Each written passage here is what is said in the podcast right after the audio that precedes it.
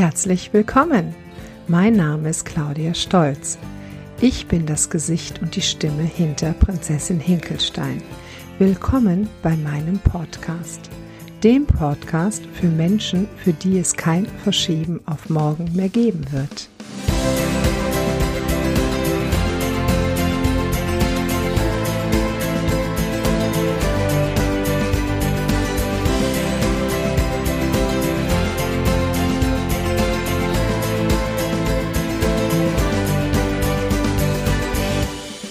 Heute mit einem wirklichen Herzensthema von mir und zwar zurück in die Zukunft. Was meine ich damit? Und zwar meine ich damit, dass wir im Dialog mit anderen Menschen, im Dialog mit uns selber, in allem, was wir tagtäglich erleben, auf alte, bereits abgespeicherte Mechanismen zurückgreifen. Das heißt, wir sind heute 2019 erleben etwas, durchsuchen unser komplettes Gehirn in Willendeseile nach dem bereits Erlebten und Abgespeicherten, reisen dann in diese Zeit zurück und koppeln das mit den Gefühlen von damals. Und wenn wir dann in der Zeit, also damals sind, dann sollten wir schleunigst zurück in die Zukunft. Das ganze Thema ist ein Kernthema. Da beschäftigt sich die Psychotherapie schon wahnsinnig lange mit. Ich habe das irgendwann für mich begriffen und ich erlebe eine solche Leichtigkeit im Sein heute, eine solche Freiheit, nicht mehr ausgeliefert zu sein dem, was in mir passiert. Hör dir den Podcast ruhig bis zu Ende an. Wir werden einige Beispiele benennen und ich werde euch sagen, was ihr konkret tun könnt, damit ihr im Heute ganz schnell wieder da seid. Sprich, wenn ihr ein Erlebnis im Heute habt, switcht ihr um in die Vergangenheit und dann hole ich euch zurück in die Zukunft. Beziehungsweise ihr holt euch in Windeseile selber zurück in die Zukunft und lernt damit umzugehen, was in euch passiert. Ein wahrer Schatz. Zunächst einmal müssen wir uns im Klaren darüber sein, dass alles, aber auch wirklich alles, was wir erlebt haben, und zwar bereits im Mutterleib, dass sich alles bei uns abgespeichert hat. Jede einzelne Emotion, jedes Gefühl wird abgespeichert. Meistens gekoppelt mit einer Situation. Das heißt, wenn wir im Kindesalter Situationen erlebt haben, haben wir eine dazugehörige ein dazugehöriges Gefühl abgespeichert. Und diese Koppelung besteht in uns, in unserem Geiste ein ganzes Leben lang. Vor ein paar Jahren war ich mit meinen Kindern in dem Film Alles steht Kopf. Das ist ein Pixar-Film, den ich wirklich jedem wärmstens ans Herz legen kann. In diesem Film wird so deutlich gemacht, worüber ich heute hier spreche und was tatsächlich passiert und wir können uns das so bildlich vorstellen, wenn wir uns den angeschaut haben. Also schaut ihn euch mal an, alleine mit euren Kindern, wie auch immer. Auf jeden Fall ist es so, dass in diesem Film ganz deutlich gezeigt wird, dass alles, was wir an Erleben im Außen haben, mit einer Emotion gekoppelt wird und dann als eine Kugel in unserem geistigen Lager, in unserem geistigen Universum abgespeichert wird.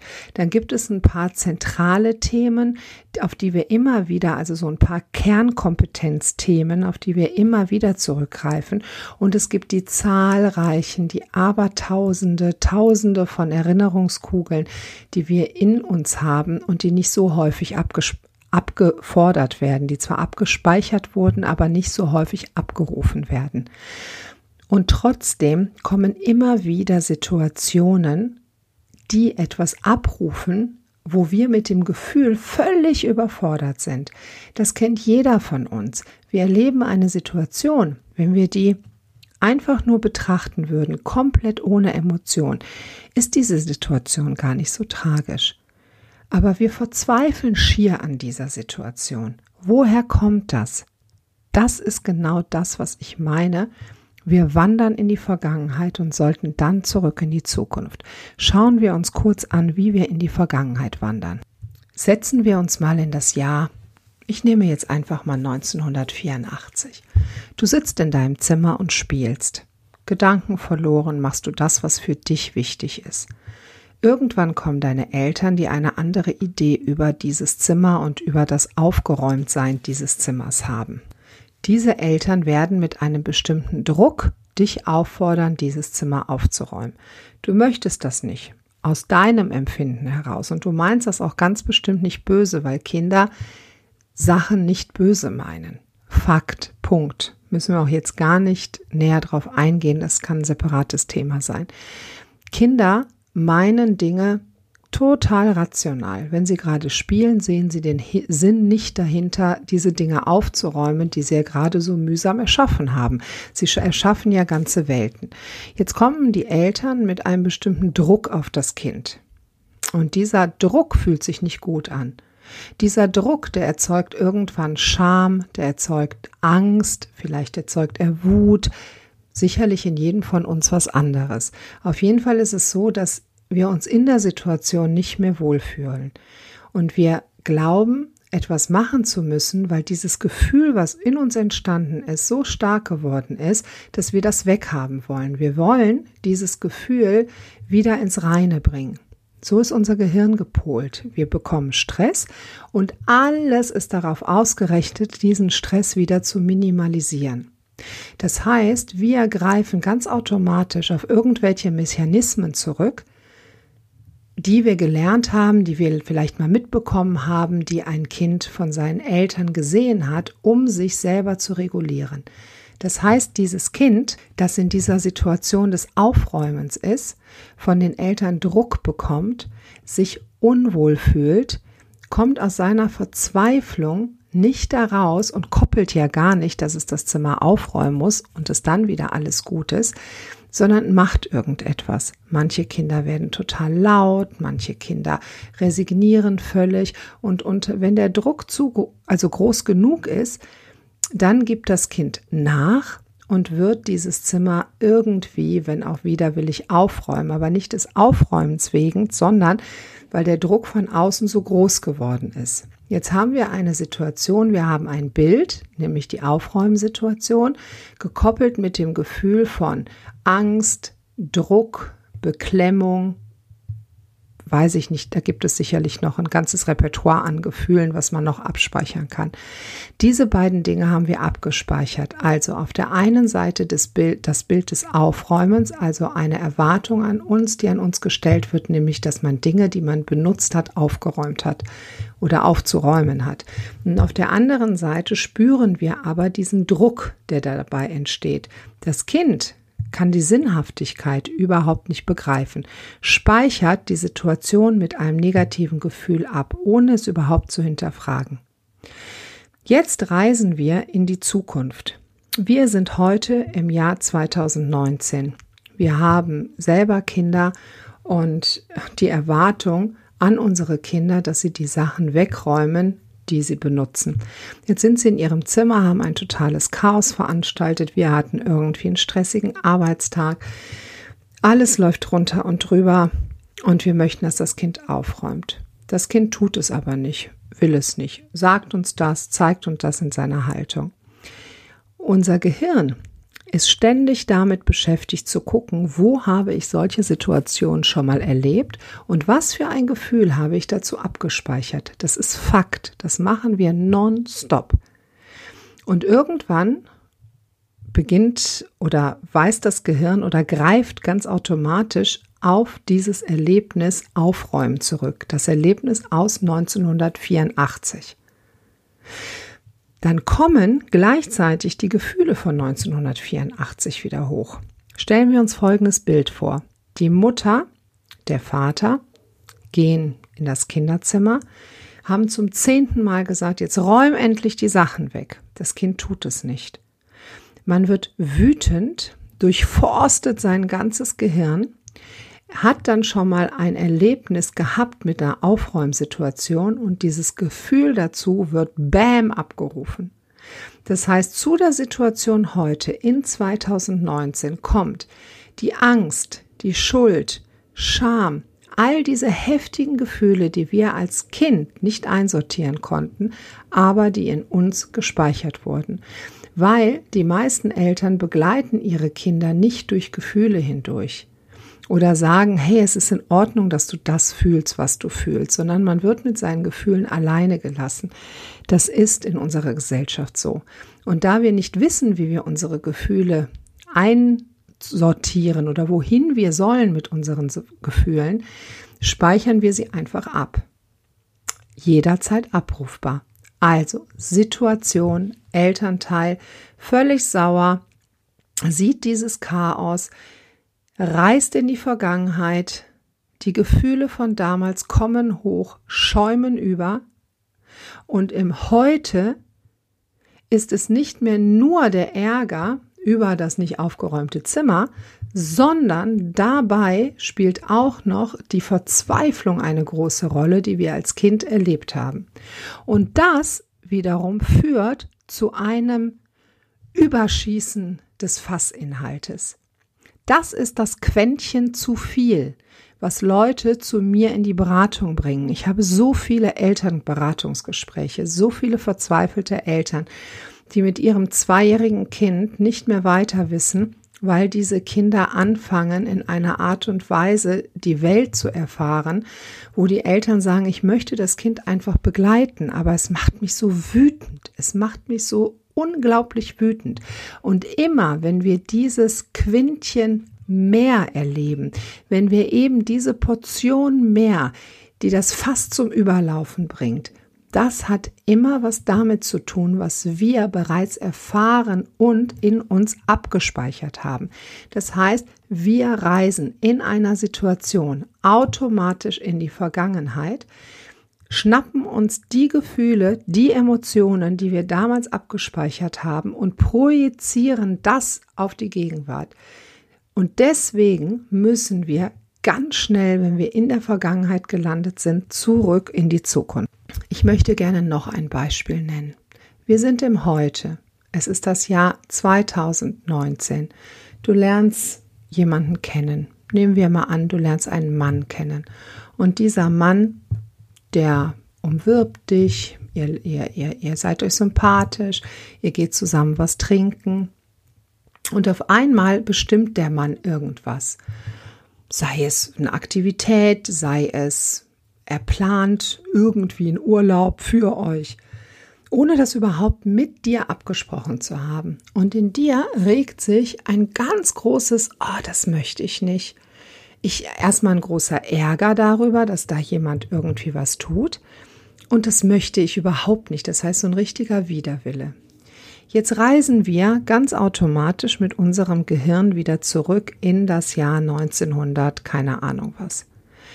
Dort haben wir ganz häufig unsere Eltern erlebt, unsere Lehrer, unseren Vater, die Dinge von uns wollten, die wir aber nicht wollten und die dann mit einer solchen Vehemenz eingefordert wurden, dass uns nur blieb zu resignieren und das zu tun, was der andere will. Man tut das ja dann nicht, weil man es tatsächlich möchte, sondern weil man eine nackte Angst verspürt. Als Kind folgt man seinen Eltern, weil die Eltern sind die Hand, die das Kind füttern. Und eine Hand, von der man gefüttert wird, die beißt man nicht.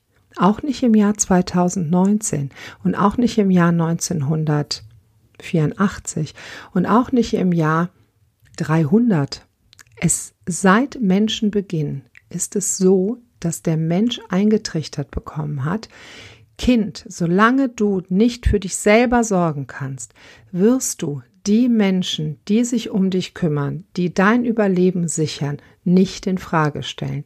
Und das ist das Fatale. Sprich, wenn der Vater die Mutter, der Lehrer, der Sportlehrer, keine Ahnung was, wenn die mit einer Vehemenz das eingefordert haben von uns, was wir eigentlich gar nicht wollten, indem sie uns gedroht haben, indem eine Wenn-Dann-Geschichte kommt, ne? wenn du das nicht machst, dann passiert dies und jenes, dann bleibt dem Kind nichts anderes, als in eine passive Haltung zu gehen und das zu erfüllen, was das Gegenüber möchte.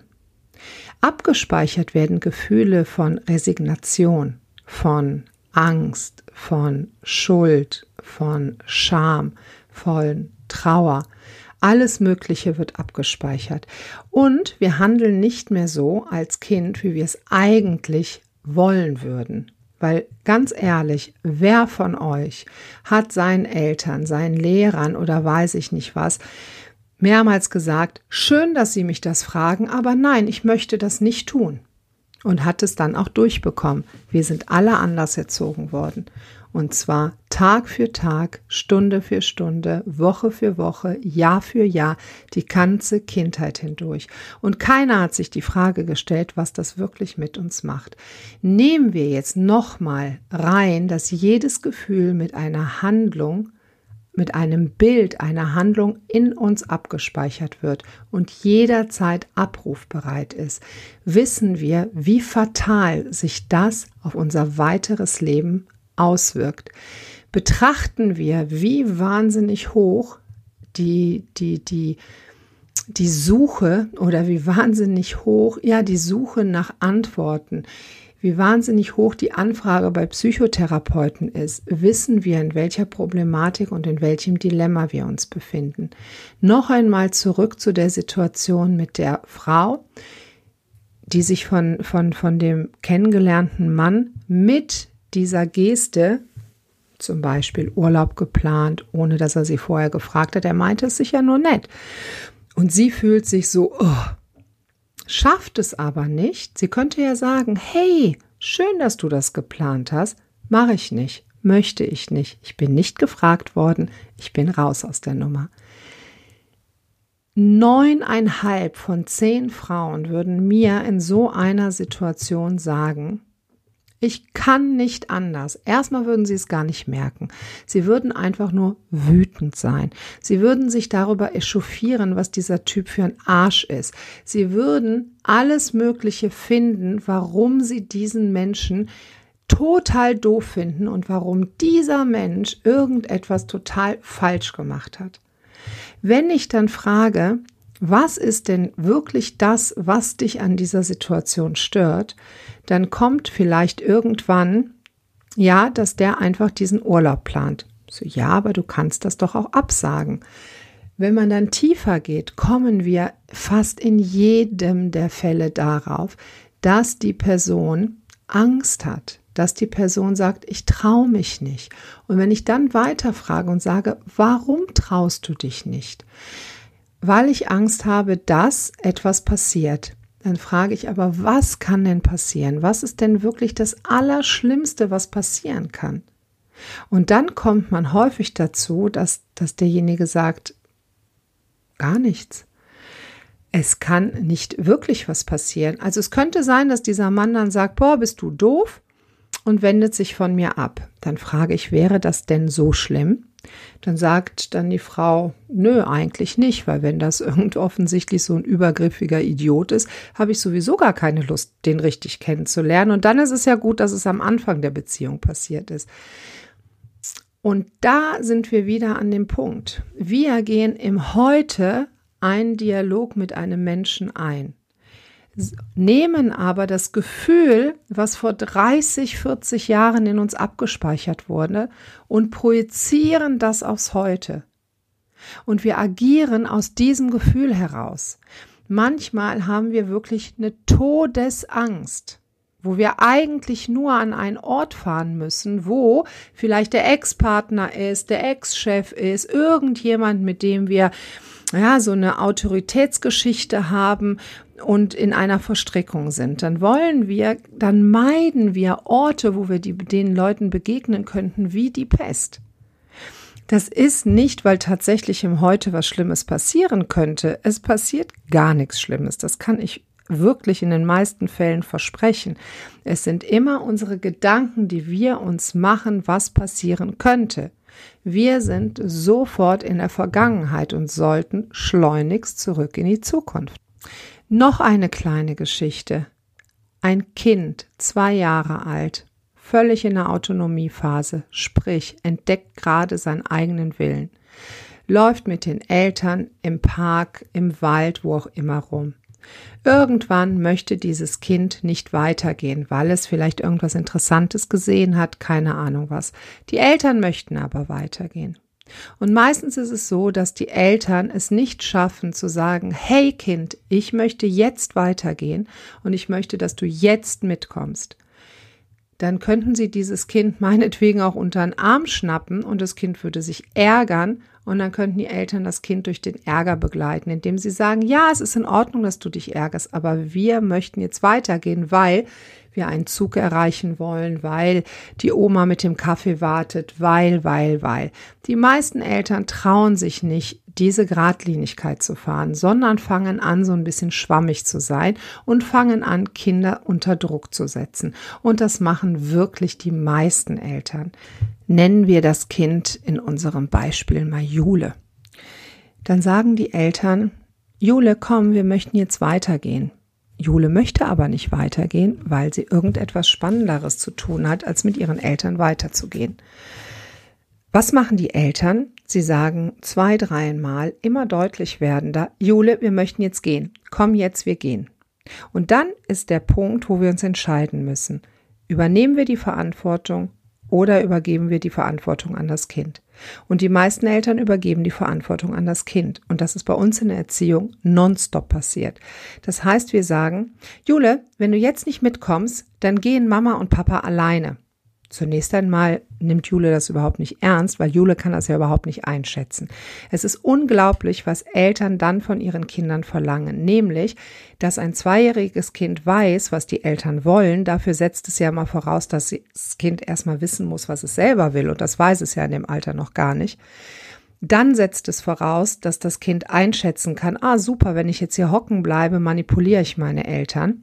Und dann wenn meine Eltern irgendwas drohen, pff, das ist da total egal. Nein, Kinder nehmen ihre Eltern ernst. Was machen die Eltern jetzt? Sie sagen, wir gehen jetzt. Ja, dann musst du eben hier bleiben, Jule. Dann gehen wir alleine. Und dann fangen die Eltern an, sich wegzubewegen. Ein Kind hat zu den Eltern ein unsichtbares Band. Und dieses Band, das kann einige Meter aushalten. Das heißt, die Eltern können sich meinetwegen zehn Meter oder so entfernen, ohne dass Jule überhaupt reagiert. Irgendwann wird in Jules Emotion eine Angst hochkommen. Die Eltern sind nicht mehr da. Wo sind denn die? Und dann kommt blanke Angst und blanke Panik. Die Eltern haben sich mittlerweile hinter irgendeinem Baum versteckt, finden das Spiel ganz amüsant, weil ja Jule auf einmal guckt, wo sind denn die Eltern? Und Jule sucht die Eltern. In einer ganz, ganz großen Verzweiflung sucht es die Eltern.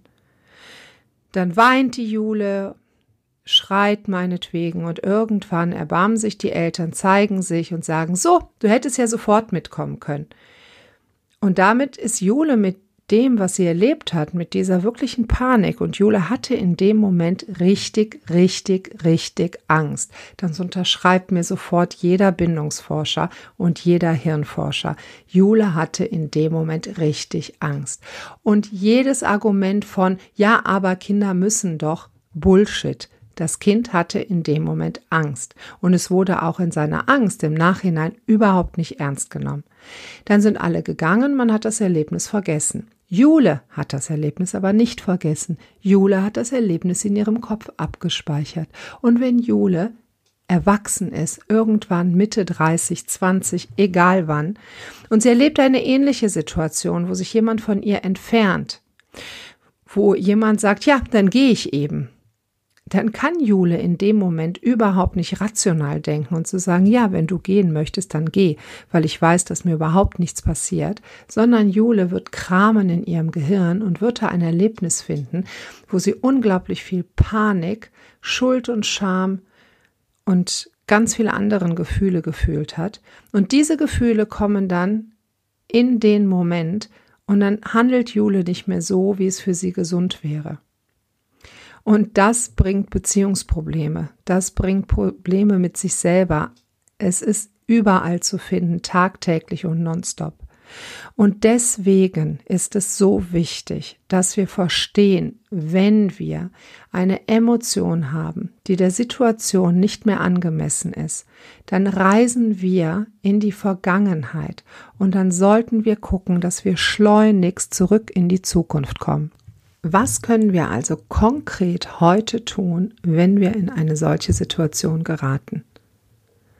Erst einmal überhaupt beobachten, was uns denn die Situation sagt. Es ist ein langer Weg, einen Mechanismus zu durchbrechen, den wir meinetwegen seit 20, 30, 40 Jahren wirklich mit Bravour jeden Tag eintrainiert haben.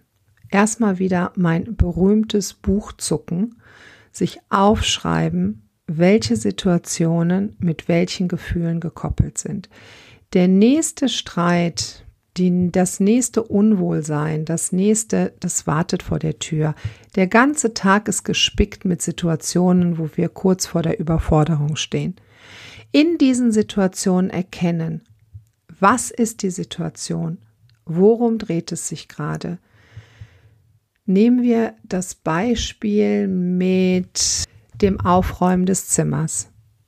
Okay, ich habe also jetzt gesehen, das Zimmer ist unordentlich. Ich möchte, dass das Zimmer aufgeräumt wird. Als ersten Step könnten wir machen, dass wir unser Gefühl einfach beobachten und überhaupt nicht in die Interaktion mit dem Gegenüber gehen, sprich jetzt mit dem Kind oder in einem anderen Fall mit dem Mann oder dem Arbeitskollegen.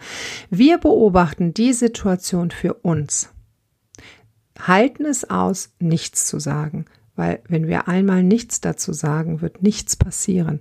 Im Gegenteil, in dem Moment lernen wir unheimlich viel.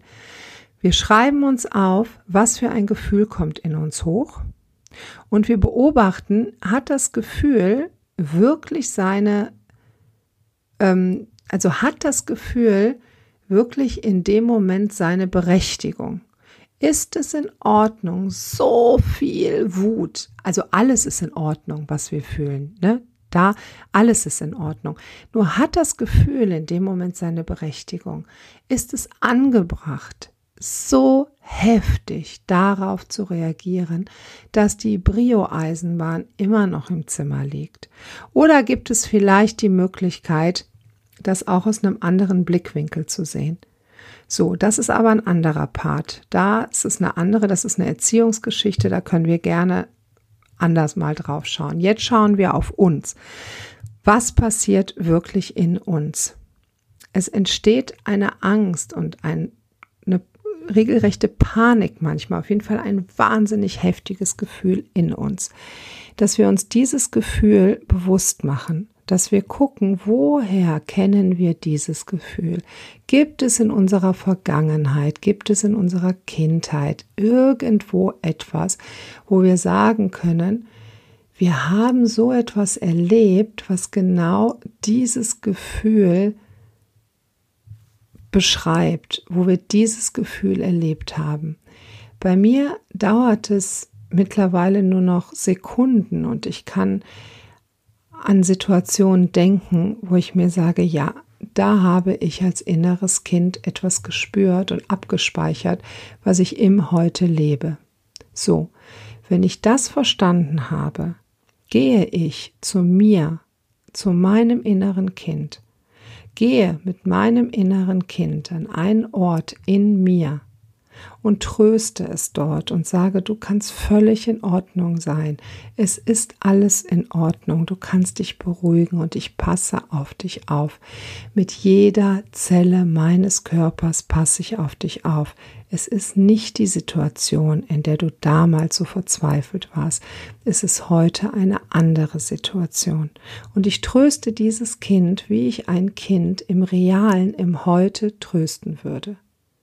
Und alleine, dass ich das mache, bewegt so viel im Hier und Jetzt, dass meine Energie auf eine ganz andere Frequenz wandert und ich auf einmal dieses Aufräumen mit meinem Kind, dieser Brio-Eisenbahn oder keine Ahnung was, ganz anders begleiten kann. Und in dem Moment schenkt mir mein Kind so viel Lernerfahrung, dass ich unendlich dankbar dafür bin. Ich habe sie zu Hauft gemacht, diese Erfahrungen. Ich arbeite seit so vielen Jahren mit Kindern zusammen, die in einer ganz frühen Kindheit zu mir kommen und mit denen durfte ich wachsen. Und wenn wir uns dem öffnen, dass wir dem Kind auf der Frequenzebene begegnen, auf der es begegnet werden möchte, und nicht auf der Frequenzebene unseres inneren verletzten Kindes, dann bilden wir ein Potenzial aus, Oh, das ist ein wahnsinniges Geschenk und ich möchte euch alle ermuntern, das auszuprobieren.